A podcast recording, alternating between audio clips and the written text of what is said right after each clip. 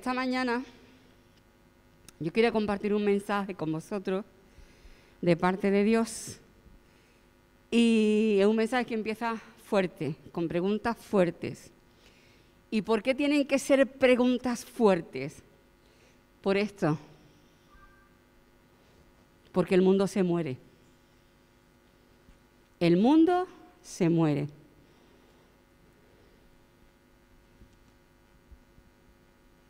Si tú te encontraras con una persona enferma o de pronto alguien que tiene un accidente y tú lo ves que se está muriendo, tú te quedarías tan tranquilo así mirando a que no. Pues en esta mañana, si el Señor te está diciendo que el mundo se muere, que el mundo se está muriendo, ¿te quedarás impasible? ¿Te quedarás indiferente? Porque es la realidad. El mundo se está muriendo y lo vamos a ir viendo. Y, no seamos después como... Se cuéntanos de, de un enfermo alguien que estaba muy, muy enfermo, que estaba ya en quirófano porque necesitaba una operación. Y los cirujanos estaban en la sala de al lado y estaban diciendo entre ellos, no, vamos a hacer una incisión y vamos a hacer no sé qué y no sé cuánto. El otro decía, no, mejor por la paroscopia para no dañar los tejidos. El otro decía, no, mira, dejadme a mí que yo ahora soy nuevo, que conozco nuevos métodos, que tal. El otro decía, no, no, no, no, déjame a mí que, yo tengo mucha experiencia, llevo muchos años y yo voy... Y estaban así discutiendo entre ellos y de pronto entra un simple celador para decirles, perdones caballeros, pero el problema ya está solucionado, no se preocupen. Dice, sí, ¿por qué? Dice, porque el enfermo se ha muerto. No discutan más, no peleen más, no miren qué vamos a hacer, cómo lo vamos a hacer, porque mientras ustedes estaban discutiendo, el enfermo se murió. Entonces, si el Señor nos está diciendo en esta mañana que el mundo se está muriendo, que el mundo está enfermo, ¿qué vamos a hacer? ¿Nos vamos a quedar impasibles? ¿O vamos a empezar a pensar qué métodos se podrían usar, qué podríamos hacer, vamos a hacerlo de esta manera, vamos a aquella, vamos a empezar a discutir entre nosotros? No, es que con la situación que tenemos ahora no, que con la pandemia no, que con no sé cuánto.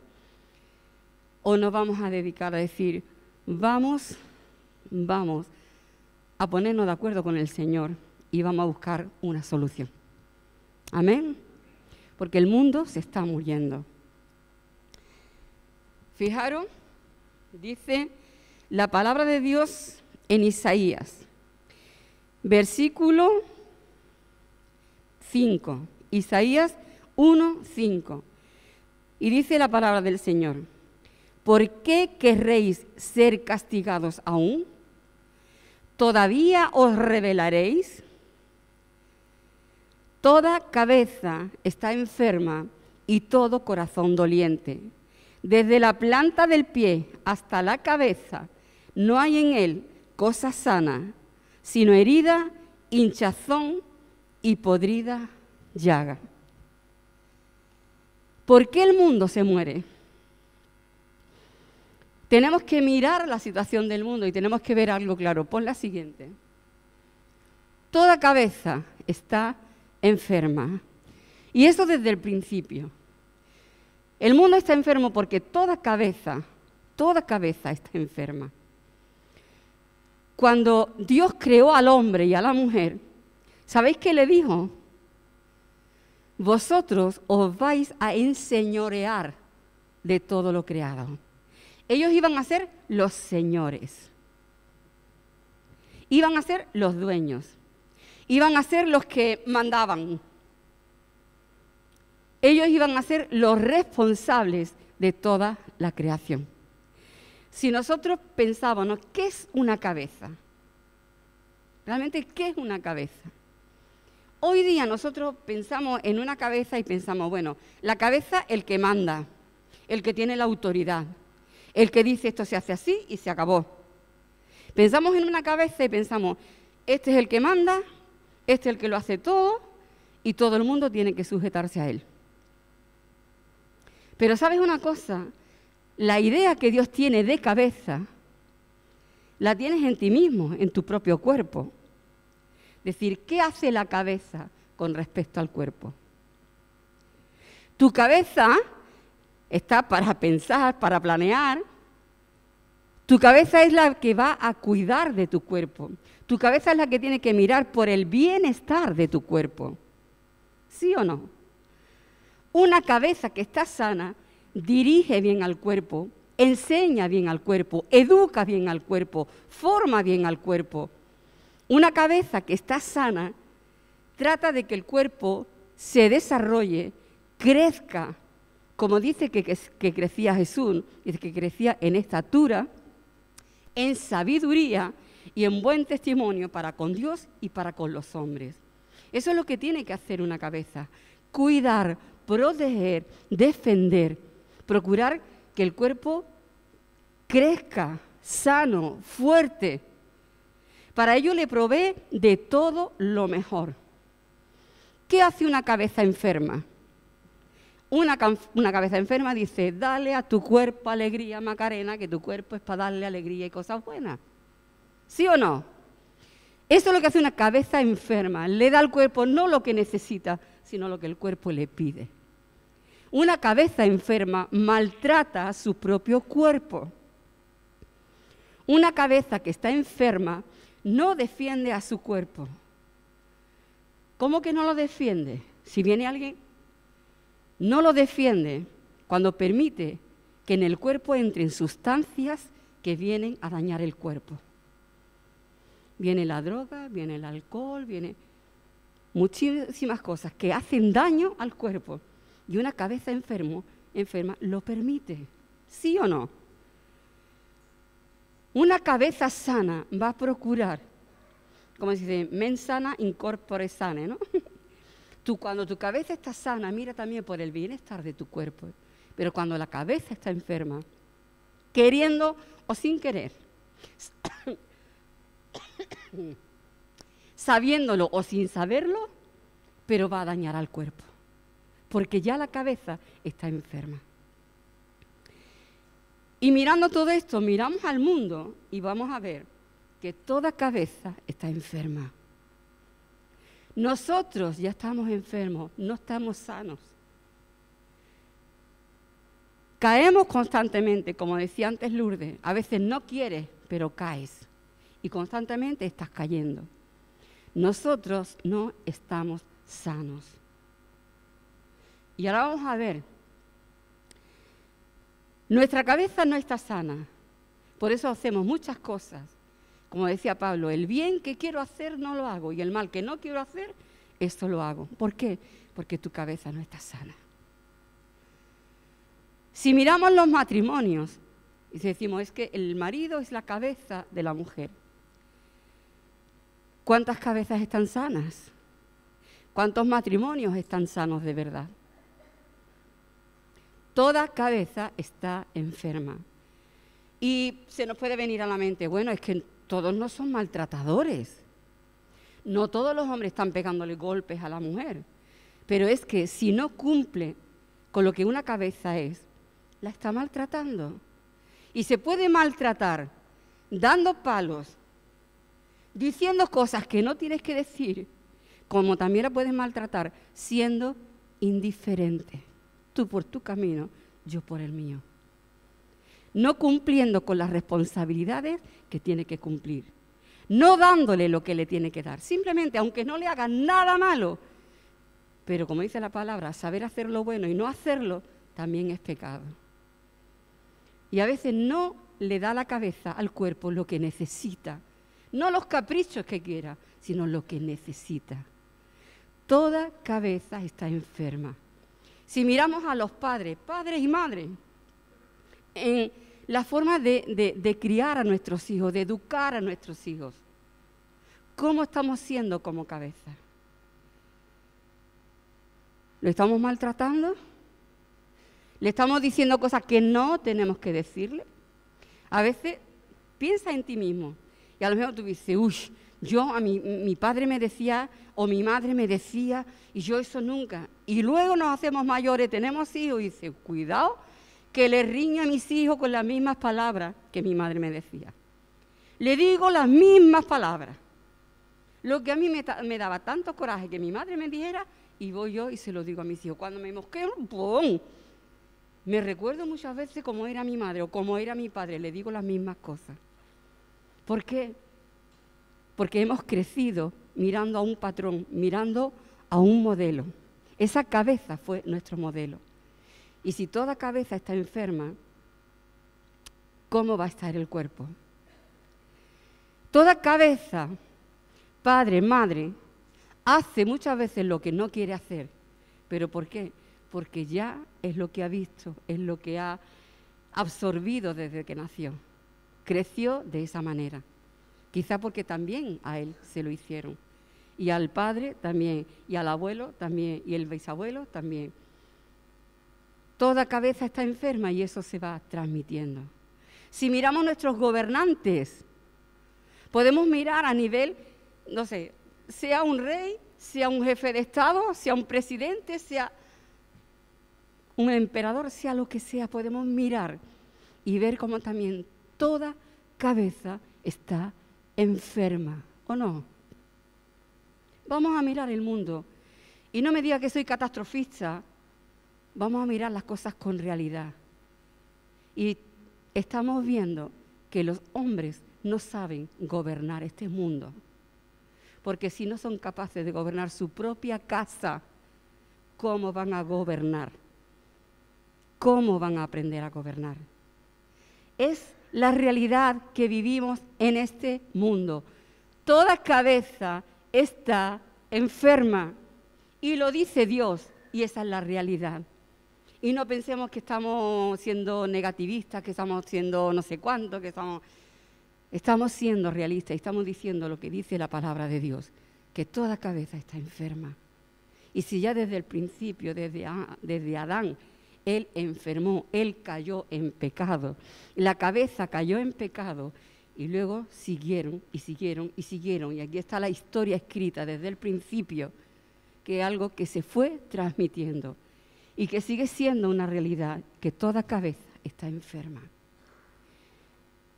Y Dios pide responsabilidades, porque sabe Siempre se dice, no, porque Eva fue engañada por la serpiente, porque Eva fue la que pecó, porque Eva fue... Pero yo te haría una pregunta en esta mañana. ¿A quién fue a buscar Dios en primer lugar? ¿A quién echó la responsabilidad Dios en primer lugar?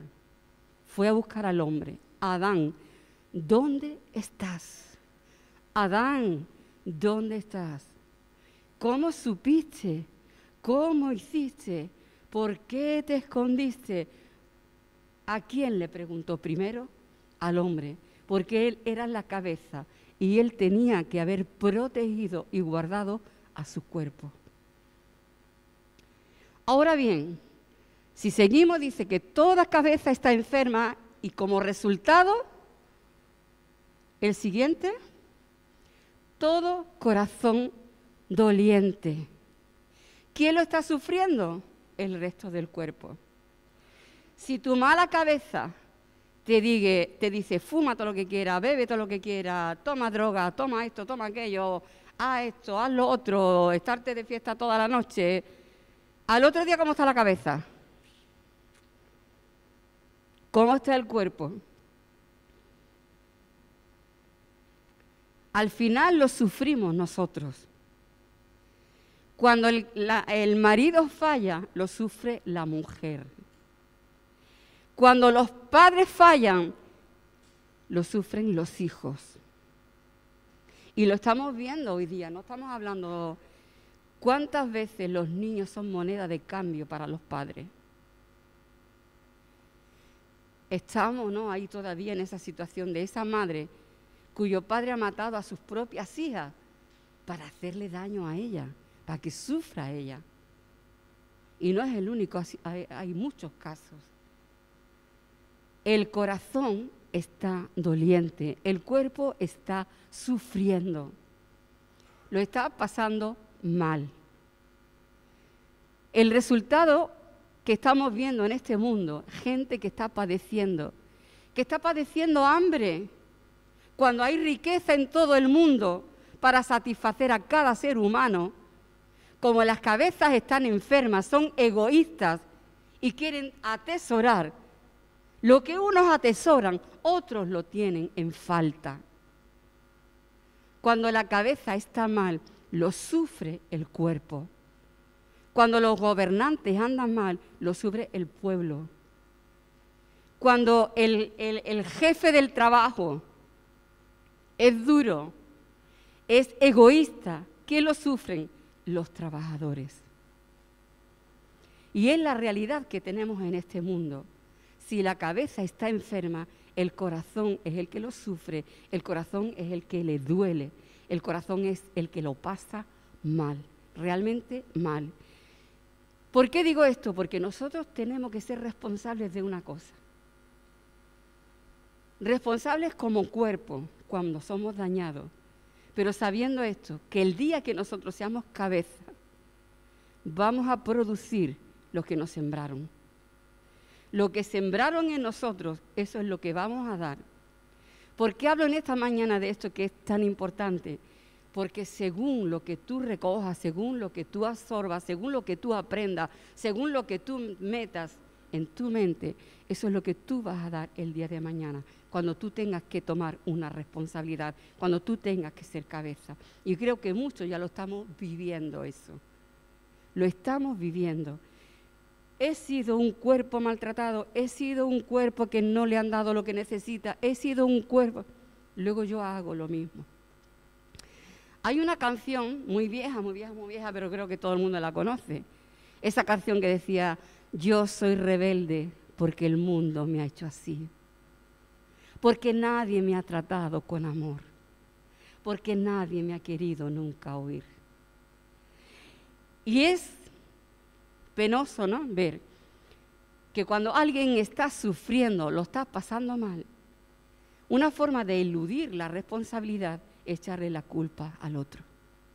¿Qué hizo Eva? ¿Qué hizo Eva? La serpiente me engañó.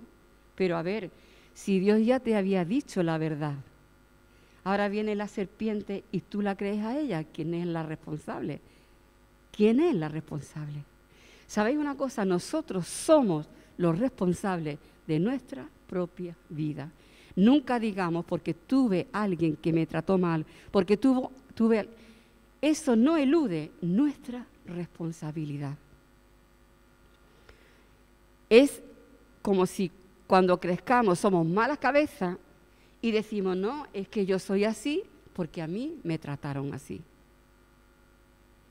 Y a veces, como dije, no es incluso a lo mejor que tú hagas daño, sino simplemente el no tomar tu responsabilidad. A veces dicen, no, pero mi padre le pegaba a mi madre, nos pegaba a nosotros y yo no le pego. Pero a ver, ¿le estás dando lo que necesita? ¿Le estás dando el amor que necesita? Porque nos podemos de ir de un extremo hasta el otro. Y eso es tan dañino, una cosa como la otra. Tan dañino es que le maltrates, que le digas, que le insultes, como que tú digas, bueno, ahí tienes, allá tú, tú ya. Yo trabajando, yo voy, trabajo, lo que sea, y tú ya, yo no quiero saber nada de nada. Y la mujer es la que tiene que cargar con todas las responsabilidades, con los niños, con la casa, con el banco, con la letra que no se pagó, con el llevar el niño al médico, con, con todo. La mujer tiene que lidiar con todo. Porque el marido dice, yo voy a trabajar, ahí tienes el dinero, y yo no quiero saber nada más. Tan dañino es una cosa como la otra. Porque en la cabeza, el Señor dijo, tenéis que enseñorear. Vaya a enseñorear y se vaya a sojuzgar la tierra. Enseñorear es tomar el señorío, tomar la responsabilidad, tomar tu lugar de, que tú tienes que hacer frente a las cosas.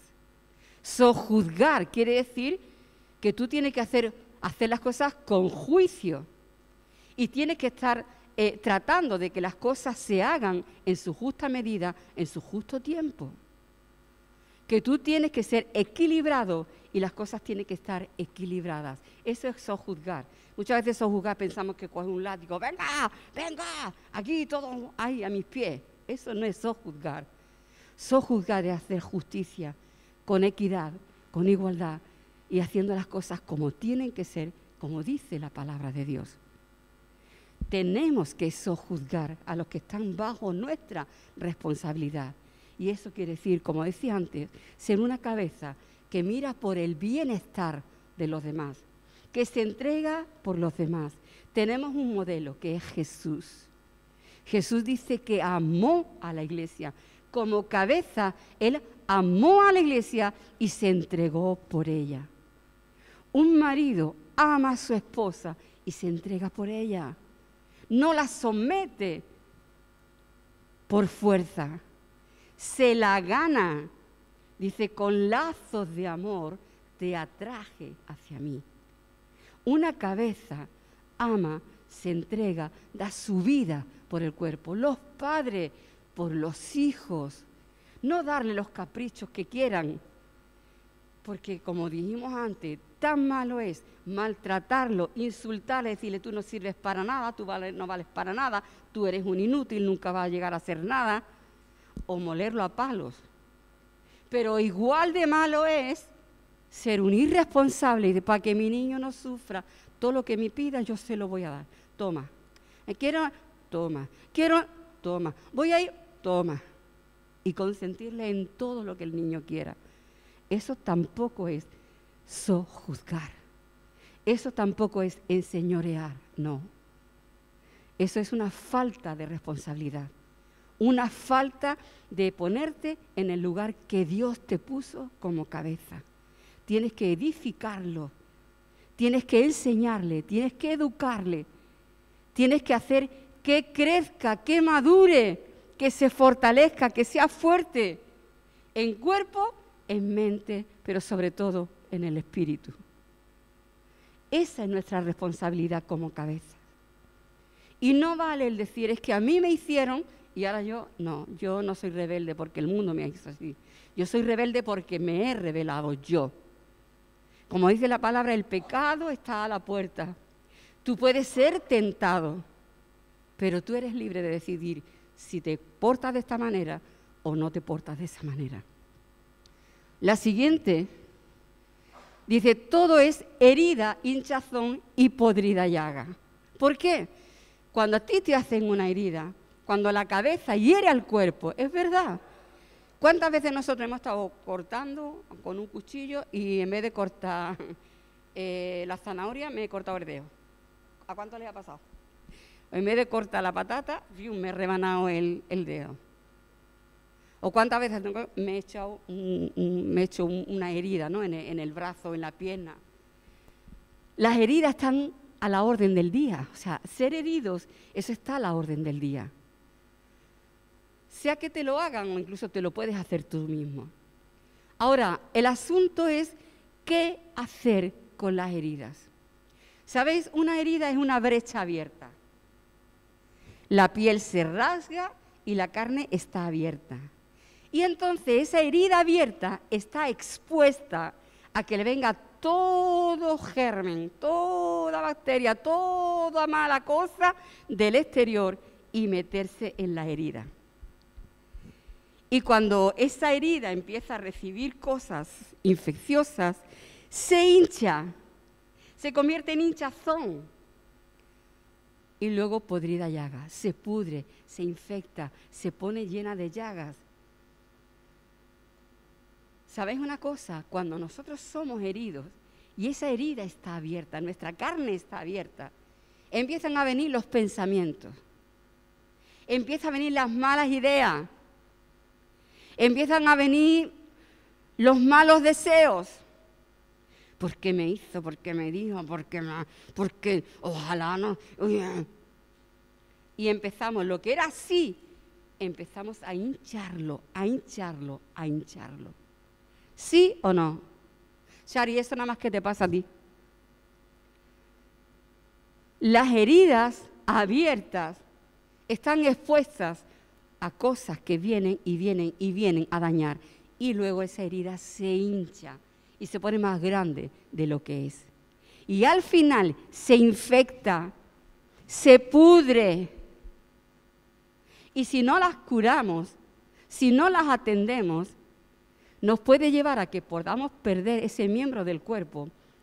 O si tampoco perdemos ese miembro del cuerpo, nos produce la muerte. ¿Cómo decíamos antes que estaba el mundo? Se está muriendo, porque está lleno de heridas, heridas que están hinchadas, heridas que ya están podridas. Por eso el mundo se está pudriendo. Se está pudriendo, que hasta la propia naturaleza se está revelando. Cada vez más los volcanes están ahí en erupción. Los tsunamis, los huracanes, los terremotos, el cambio climático. El mundo está herido, hinchado y corrompido, pudriéndose. ¿Y hasta dónde le va a llevar eso? Como decíamos antes, el mundo se muere. Pero no ya la tierra, sino las personas, que es lo verdaderamente importante aquí. El mundo se está muriendo, lleno de heridas, heridas hinchadas y que ya están podridas, corazones que están corrompidos, llenos de maldad, llenos de malicia, porque eso es lo que provocan las heridas. ¿Cuál es el problema? Vamos a pasar a la siguiente. Dice la palabra del Señor que no han sido curadas. Ese es el verdadero problema, que las heridas no han sido curadas. Cuando hay una herida, tú no tienes que dejar la herida ahí expuesta y que entre todo lo que quieras, que vaya entrando en tu mente Satanás diciéndote esto, claro, porque no sé qué, porque no sé cuánto, y la cabeza hinchada de, de malas ideas. Lo que hay que hacer es curar las heridas. Hay que curar las heridas. Hay que ir al médico y decirle, mire usted, me he cortado. Y el médico va a venir y te va a limpiar. Te va a doler. ¿Tú has visto cuando un niño que hay que hacerle unos puntos en, la cabeza? Juan José ya por dos veces en la iglesia corriendo, ¡boom! Y una, brecha aquí, al hospital, a ponerle dos puntos. ¿Le va a doler? Pues claro que sí que le va a doler, pero tú estás cerrando esa herida para que impedir que cosas nocivas entren dentro, que cosas que le van a hacer daño entren dentro de esa herida. Cuando nosotros hemos sido heridos, nosotros no, no hemos sido enseñados en cómo curar las heridas. Y lo que nosotros necesitamos es que esas heridas sean curadas. ¿Y cómo? Viniendo a nuestro Señor y sanador. Él es el que puede curar nuestras heridas. En este mundo no se va a encontrar quien sane las heridas del corazón, del alma. No hay nadie que pueda sanar esas heridas. Hay muchos métodos en este mundo de buscar la paz interior, de buscar no sé qué, de buscar no sé cuánto, de piensa en positivo, piensa tal cual pero en lo profundo del corazón está la herida y está la hinchazón y se está pudriendo. Podemos buscar un alivio, pero eso al fin y al cabo, con el tiempo, sale otra vez para afuera. Lo que necesitamos es que esas heridas sean curadas, pero curadas desde dentro, curadas desde lo más profundo. Y el único que puede llegar dentro es el Señor. Es donde tú puedes abrir tu corazón, exponer tu corazón y contarle al Señor todo. Tú le puedes decir quién te hirió, qué te dijo, qué es lo que realmente te hizo daño. Tú puedes decirle al Señor qué es lo que tú sentiste, porque sabes, delante de Dios tú no vas a decir, Señor, es que estoy así porque este me hizo aquello. Vamos a parecer niños. Cuando el padre dice, ¿qué ¿Pero por qué le has pegado? Es que él antes me dijo que yo era no sé qué, no sé cuánto. Parecemos niños. Lo que realmente tenemos que reconocer, Señor, me hicieron daño, pero ¿sabes qué? he permitido que el odio entre dentro de mí, he permitido el rencor dentro de mí, he permitido los malos pensamientos dentro de mí, he permitido los malos deseos contra esa persona dentro de mí. Eso es lo que realmente nos hace más daño todavía. Esas son las cosas que hacen que se infecte nuestra herida. Mala es la herida que nos causaron, pero peor lo que permitimos y encima eludiendo toda responsabilidad porque la culpa la tiene el otro. Tenemos que ser sinceros delante de Dios, abrirnos y decir, Señor, soy culpable. Yo, Señor, soy culpable de mis reacciones, de cómo estoy actuando, de cómo estoy pensando, cómo estoy deseando ante esta herida. Lo que tenemos que ir delante del Señor y decir, Señor, por favor, te lo suplico, ayúdame, sáname, sana mi corazón, sana mis heridas, sana mi alma, algo que no puede hacer nadie. Tenemos que ser curados. Pero para ser curados hay que abrir con un bisturí, sacar todo lo malo, limpiarlo. ¿Os acordáis de la historia del buen samaritano? Un hombre, un negociante, venía ya a lo mejor con su buen dinero, iba de regreso y lo asaltan en el camino, le dan una paliza que lo dejan pensando que estaba muerto, lleno de heridas. ¿Crees que ese hombre no tendría razón para ser mal pensado, para desearle la muerte? Ojalá, no sé qué, no sé cuánto. Tenía toda la razón del mundo, porque él venía tan tranquilo, sin hacer daño a nadie. Y así nos pasa muchas veces, que yo en la vida no le he hecho daño a nadie. Yo he tratado de vivirlo. Voy caminando por la vida sin hacerle daño a nadie. Y viene alguien y me hizo, y ahora echamos la culpa al otro. Pero ¿sabes qué? El mundo está así porque dice que el ladrón, el diablo, vino a matar, a robar y a destruir. Y lo que tenemos que ser conscientes es de que hay alguien que está encargado de fastidiarnos la vida, de amargarnos la vida y que va a usar a otras personas. Pero como dice la palabra, que nuestra lucha no es contra carne o sangre, sino contra los principados, potestades, huestes de maldad, gobernadores de las tinieblas. Nosotros nos conformamos con decir esta persona me hizo daño y yo voy contra esa persona, cuando realmente lo que tenemos que pensar, que ese daño recibido viene de aquel que vino a matar, a robar y a destruir, y que usa a quien use, y te usa a ti también para hacer daño a otras personas. Reconozcámoslo. Lo que necesitamos es ser curados cuando el samaritano se acercó, lo primero que hizo es que fue, le echó vino, porque el alcohol que había entonces. Nosotros hoy tenemos betadine, cristalmina y yo no sé cuántas cosas, una que es un spray. Pero en aquel entonces el vino era el mejor desinfectante. Y le echó vino y limpió esa herida, limpió sus heridas. Y duele pero es mejor que te duela un momento, pero que seas sano ya para siempre de esa herida. Sé sano. Tú necesitas que te cure, que el Señor te cure las heridas. Dice que tienen que ser vendadas. El vendaje dice que es eh, sirve para inmovilizar, ¿no? Cuando hay un, hueso roto, algo que está roto y te inmoviliza para que no lo uses, para que no te duela. Porque una de las cosas que pasa es que cuando tú tienes una herida, cualquier cosa que tú vas a hacer te hace daño. Pero aún también, por ejemplo, cuando tú tienes una quemadura de la playa que tiene toda la espalda, los hombros, oh, no quiere que nadie te toque. Bueno, pues ese día vienen todos tus amigas, ¡ah! Como tú tengas algo, parece que todo viene a la herida. Entonces la venda inmovilizaba para que tú no te hagas daño e inmovilizaba para que nadie de fuera te hiciera daño. Había que vendar esas heridas. Había que vendarlas durante un tiempo hasta que estuviera sana.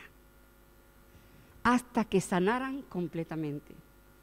Y dice que suavizadas con aceite. Porque queda una cicatriz Luego hay que estar con la cremita o con el bálsamo, con ellos tenían aceite. Porque hay que poner un bálsamo en el corazón para que luego no duela. Para que no duela. Para que tú puedas recordar esas cosas, pero sin culpar a nadie, sin tener dolor, sin tener rebeldía, sin tener odio. Sino que tú recuerdes esas cosas, pero seas capaz de perdonar y de olvidar. Dice, yo perdono, pero no olvido. Entonces no se perdona. El perdón es un acto de voluntad. Yo decido perdonar. No es que yo lo sienta. Eso a mí no me va a salir nunca, porque de la carne no sale el querer perdonar. Te lo digo por muchos años de experiencia ya. De nosotros no sale el perdonar. Eso es un acto de voluntad. Es un decir, Señor, estoy dispuesta a perdonar. Señor, quiero perdonar. Perdonar como tú me has perdonado a mí tanto, tanto. Señor, yo voy a perdonar este poquito que me han hecho a mí. Es una parte de la oración modelo. Perdónanos como nosotros también perdonamos a nuestros deudores. Curar, vendar, es quitar todo el daño, vendar para aislarlo pero también ponerle ese bálsamo que tú digas, ya se olvidó. Se olvidó, tú vas a recordar el hecho, pero ya no te va a doler, porque estás sana. Cuando la herida está abierta, tocas y te duele. Cuando en la herida solamente hay una cicatriz, ya a que la cicatriz no duele. La tocas y la tocas y la tocas, no te duele. Te recuerda que algo pasó, pero ya no te duele. Y sabes, después de todo, toda esa experiencia te ayudan a madurar. Aprendes, te fortaleces, te haces más fuerte, porque vendrán muchas cosas después y tú poco a poco irás fortaleciéndote, fortaleciéndote, creciendo y madurando y aprendiendo lo que no hay que hacer. Pero cuando estás sano, amén, necesitamos ser curados ser vendados, pero también que el Espíritu Santo ponga ese bálsamo. Amén. Curar, vendar, suavizar con aceite. La siguiente. Si hemos visto que el mundo se está muriendo porque está lleno de heridas, hinchazón y podrida llaga, que la solución es que hay que curarlos, que hay que vendarlos y suavizarlos con aceite. ¿Qué es lo que el mundo necesita? Necesita al buen samaritano. Al buen samaritano. Cuando tú has sido atendido por el Señor, cuando tú estás curado, estás sanado, cuando tú tienes al Espíritu Santo ya dentro de ti, ahora tú tienes que mirar al mundo y decir, el mundo necesita ser curado. Lo que Dios ha hecho contigo, lo que Dios ha hecho contigo, primero lo tiene que hacer contigo. Luego tú sales a este mundo, porque la única solución para este mundo no son los cambios de gobierno, no son los cambios de leyes, no son los cambios climáticos, los cambios de no sé cuánto. Lo que está podrido va a seguir pudriéndose. Lo que este mundo necesita es que alguien lo cure, lo vende y lo suavice con aceite del Espíritu Santo. Lo que este mundo necesita es que tú y yo, que ya hemos sido sanados por el Señor, vayamos a llevarle a Jesús, al sanador, aquel que puede ayudarles, aquel que puede darle la sanidad que necesitan y aquel que puede enseñarles una nueva vida, mostrársela pero también dárselas, darle en su corazón una nueva vida. Porque sabe que lo que es nacido de la carne, carne es. Y, y la carne solo da putrefacción. Carne es corrupción. Lo que ellos necesitan es una nueva vida en el Espíritu. Y el Espíritu, el Espíritu trae nueva vida. El Espíritu trae sanidad. El Espíritu cambia el lamento en baile en la vida espiritual es la que produce frutos. La vida espiritual es la que realmente nos libera de esos modelos, de esos patrones que se adueñaban de nosotros y nos hacían ser malas cabezas, ser unos irresponsables o unos rebeldes, maltratar a nuestro propio cuerpo, empezando a maltratar nuestro propio cuerpo, maltratar a nuestras esposas, a nuestros esposos, maltratar a nuestros hijos, maltratar a los que están trabajando con nosotros, maltratar a los que nosotros estamos gobernando. Necesitamos ser curados y luego ir y curar a otros. Eso es lo que el mundo necesita, al buen samaritano.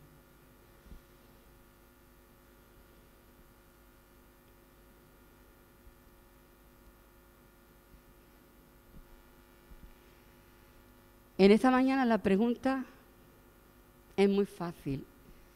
¿Tú qué quieres ser? ¿Quieres ser una cabeza herida? ¿Un corazón doliente? Porque no hay más.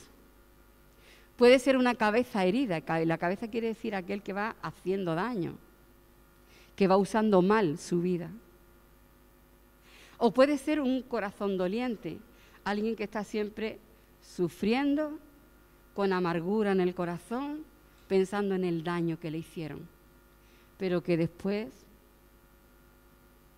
si eres un corazón dolido, tarde o temprano tú tienes momentos en la vida en los que tú tienes que tomar una responsabilidad y vas a ser una cabeza herida. ¿Quieres ser una cabeza herida? Quiere ser un corazón doliente, quiere seguir sufriendo, quiere seguir siendo un amargado, una amargada, quiere seguir siendo alguien lleno de heridas. O quieres pedirle ya al Señor, Señor, quiero que me cures. Quiero abrirte mi corazón. Había una canción del coro de Sevilla que decía, voy a extender mis alas porque están heridas. Y voy a dejar que ese sol, el sol de justicia, venga, ¿no? Y se ponga sobre mis alas y que sane mis heridas, que me sane incluso la amargura de mi alma. ¿Qué quieres tú en esta mañana? Ser una cabeza tiránica, que lleno de odio vayas por ahí haciendo daño a todo el mundo, con un carácter insoportable. ¿Quieres ser un, un corazón doliente? Ir con tu amargura por todos lados transmitirle tu amargura a tus hijos. Ay, mira lo que me ha hecho tu padre, mira lo que... Ay, pobrecito de mí, pobrecita de mí. Ay, mira cómo me trata mi jefe, mira que no sé Y siempre vamos amargados por la vida. ¿Qué queremos ser? O queremos decir ya, Señor, quiero que tú vengas a mi vida, que tú seas la cabeza de mi vida. Esa cabeza de la que yo voy a aprender a ser cabeza. Esa cabeza que ama. Esa cabeza que va a mirar por el bien del otro, que va a amar al otro, que va a amar no solamente al que me ama, sino que va a amar a mis enemigos. Fijaros, eso es ser una cabeza, eso es tener una cabeza amueblada, como se dice, ser capaz de amar a tus enemigos. Eso es ser una cabeza sana. No mirar a la persona que te hizo daño, sino mirar que hay alguien por encima, por detrás de él, que es el que vino a matar, a robar y a destruir. Y que yo no voy a luchar contra esa persona. Voy a orar por ella. Voy a pedirle al Señor que la libere, porque está siendo usada por el mismo diablo. Y lo mismo que me ha hecho daño a mí, está haciendo daño a otras personas que ella no es dueña de su propia vida, que está haciendo un títer en las manos de otro, como lo somos todos o lo hemos sido. Es hora de, de tomar decisiones, de tomar decisiones, de hacer la voluntad de Dios. El Padre nuestro. Lo rezamos cuántas veces habremos rezado el Padre nuestro o lo habremos leído en la Biblia pero no entendíamos nunca lo que significaba. Padre nuestro que estás en los cielos, santificado sea tu nombre. Venga a nosotros tu reino. Sé tú el cabeza de mi vida. Sé tú el que reine en mi vida. Y enséñame a ser una cabeza como tú eres mi cabeza. Enséñame a ser ese dirigente. Enséñame a ser ese gobernador primero de mi propia vida. Que gobierne bien. Que gobierne bien mi vida. Que gobierne bien mi casa. Que gobierne bien en mi trabajo. Que gobierne bien en todas las responsabilidades que yo tenga en esta vida. Señor, ven a mi vida, ven a tu reino, tu señorío a mi vida, para que yo aprenda a ser ese cabeza que tengo que ser. Ayúdame, Señor. No quiero estar más amargado o amargada. No quiero llamar estar, estar más lleno de heridas Quiero ya olvidar el pasado, olvidando ciertamente lo que queda atrás, olvidando los daños que me hicieron, olvidando ya. Si dice siempre agua, agua pasada no mueve molino, pero nosotros vamos siempre y volvemos al molino otra vez, venga otra vez, otra vez, otra vez, a recordarlo. Parece que somos masoquistas, que nos gusta sufrir, volver a recordar otra vez las cosas. Basta ya. Vamos a curar las heridas. Vamos a sanar las heridas. Vamos a tomar el vino. ¿Sabe cuál es el vino para nosotros? La sangre de Cristo. Su sangre sobre nosotros, limpiándonos de todo pecado primero a nosotros. Y cuando sintamos el perdón de Dios, aprender a perdonar de la misma manera que Él perdonó nuestros pecados ser misericordiosos. Misericordiosos con otros, con los que nos hicieron daños, como Él tuvo misericordia de nosotros. Eso es ser una buena cabeza, ser un buen cuerpo. Una cabeza sana y un cuerpo sano. Mensana incorpore sane, teniendo un espíritu sano. Un espíritu sano, teniendo el espíritu de Dios en nosotros.